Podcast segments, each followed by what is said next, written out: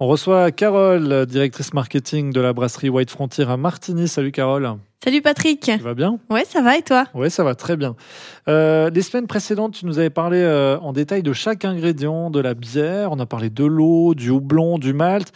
Donc je suppose qu'aujourd'hui, tu vas nous parler de la levure. Tout à fait, la levure est le dernier ingrédient pour fabriquer de la bière. Alors c'est quoi la levure? On en a tous eu euh, déjà euh, au moins une fois euh, entre les mains, hein, surtout pendant le Covid où on s'était tous mis à fabriquer du pain. vous voyez de quelle levure je parle? Là, ce petit rectangle stocké au frais qui sent bizarre et quand on le manipule, il s'émiette et il devient comme un peu humide. Tu vois de quoi je parle? Je vois tout à fait de quoi tu parles. Eh bien, la levure, en fait, c'est un champignon. En fait, des champignons, il y en a partout autour de nous, hein, euh, dans l'air, dans notre corps, sur notre corps, sur les objets, enfin vraiment partout. Donc, c'est-à-dire que l'on n'a pas forcément besoin d'utiliser de la levure pour fabriquer de la bière. La levure, elle va servir à la fermentation, c'est-à-dire à transformer les sucres qui sont naturellement présents dans le mou en gaz carbonique et en alcool. Donc, finalement, vu qu'il y a des bactéries, des champignons dans l'air, si vous laissez votre cuve de mou ouverte, ils vont venir se déposer sur votre liquide et la fermentation va pouvoir commencer. Ok, mais alors pourquoi les brasseries utilisent de la levure si on peut faire sans? Bah parce que utiliser les bactéries, les champignons présents naturellement dans l'air pour fermenter, c'est assez aléatoire. En fait, il faut un vrai savoir-faire ancestral hein, et cela donne un style de bière bien particulier. En plus, le goût final avec cette méthode va dépendre de l'endroit où tu te trouves euh, et de la saison. Euh, à Bruxelles et à Martigny, pas les mêmes bactéries. Et même à Martigny et à Chara, ce sont pas les mêmes. En hiver ou en été, complètement différents aussi.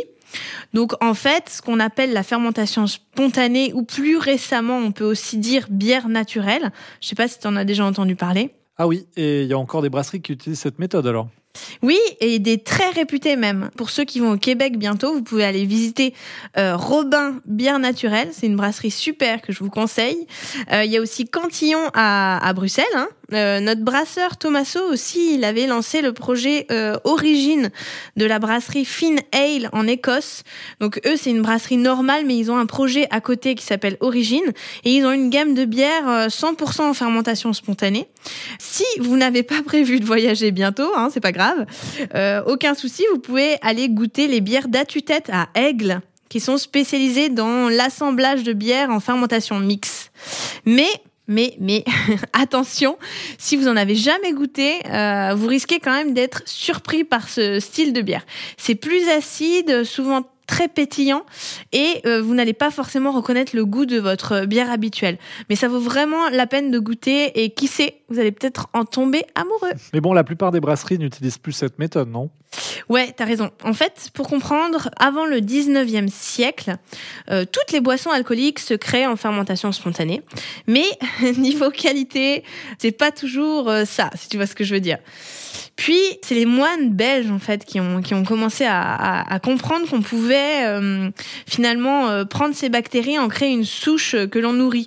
Cela permettait finalement plus de contrôle. Et puis, c'est le français Louis Pasteur qui a vraiment fait des recherches sur le sujet et démocratisé euh, l'élevage de la levure. Mhm. Et chaque brasserie a sa souche?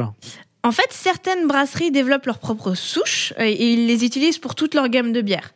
Mais la levure qu'on va utiliser va surtout dépendre du style de bière euh, qu'on souhaite faire. On en a déjà beaucoup parlé, mais il y a la fermentation basse pour créer des bières type lager et des fermentations hautes pour toutes les autres types de bière, ou presque. Euh, et du coup, il existe beaucoup de types euh, de levure. La levure donne un axe, en fait, à ta recette. Elle va donner du goût, certes, mais pas que. Elle va finir la bière, donc lui donner son caractère. Vous avez des levures qui fermentent très très vite, hein, en deux ou trois jours. Euh, d'autres, les levures de lager, par exemple, qui vont avoir besoin de plus de temps pour faire leur travail. D'accord, mais c'est quoi leur rôle finalement? Eh bien, quand vous fabriquez une bière, vous commencez par élaborer une recette. Donc, euh, le goût que vous souhaitez à la fin. Vous, vous créez tout de A à Z, le choix des ingrédients, le temps de chauffe, la levure. Vous commencez par mélanger le grain, donc les maltes en fait, avec de l'eau. Puis vous chauffez, vous filtrez, vous rechauffez en général. Euh, vous avez pu ajouter des houblons et des sels minéraux. Vous refiltrez avec une méthode appelée le whirlpool. Puis vous obtenez à la fin ce qu'on appelle le mou. Donc ce mou, finalement, c'est un jus de malt, hein, donc de céréales, non alcoolisé et du coup très sucré. Si on le vendait comme ça, ben, on en vendrait beaucoup moins parce que c'est un petit peu écœurant. Donc on va passer par l'étape de fermentation et c'est là que la levure entre en jeu. Son rôle c'est de transformer, comme je disais au début, les sucres présents dans le mou en gaz carbonique et en alcool. Mais la levure elle laisse un goût. Il peut être très léger comme très puissant comme sur les, les bières de type belge ou les, les blanches allemandes. Merci Carole pour toutes ces infos sur euh, la levure. Mais je t'en prie Patrick. Et puis si on veut plus d'informations, euh, on trouve tout sur le blog de la brasserie White Frontier whitefrontier.ch et puis vous pouvez également réécouter sur le site de FM et sur toutes les plateformes de podcast les chroniques Culture Bière.